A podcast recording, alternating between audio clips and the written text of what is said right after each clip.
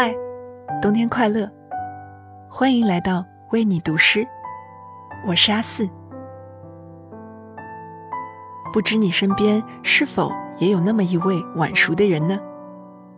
他们的人生轨迹没有按照社会所约定的时间走，却在默默追逐着自己所认定的那方幸福。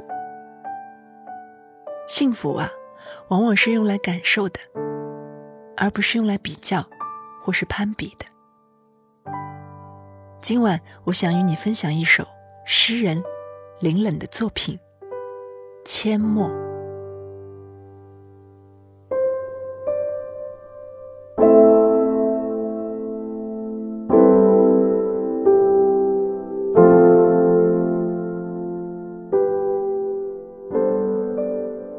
你是纵的，我是横的。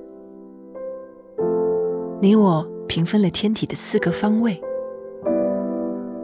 我们从来的地方来，打这儿经过，相遇。我们毕竟相遇在这儿，四周是注满水的田垄，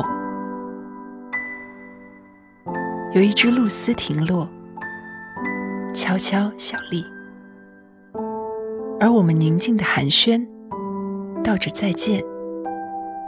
以沉默相约，攀过那远远的两个山头，遥望。一片纯白的羽毛，轻轻落下来。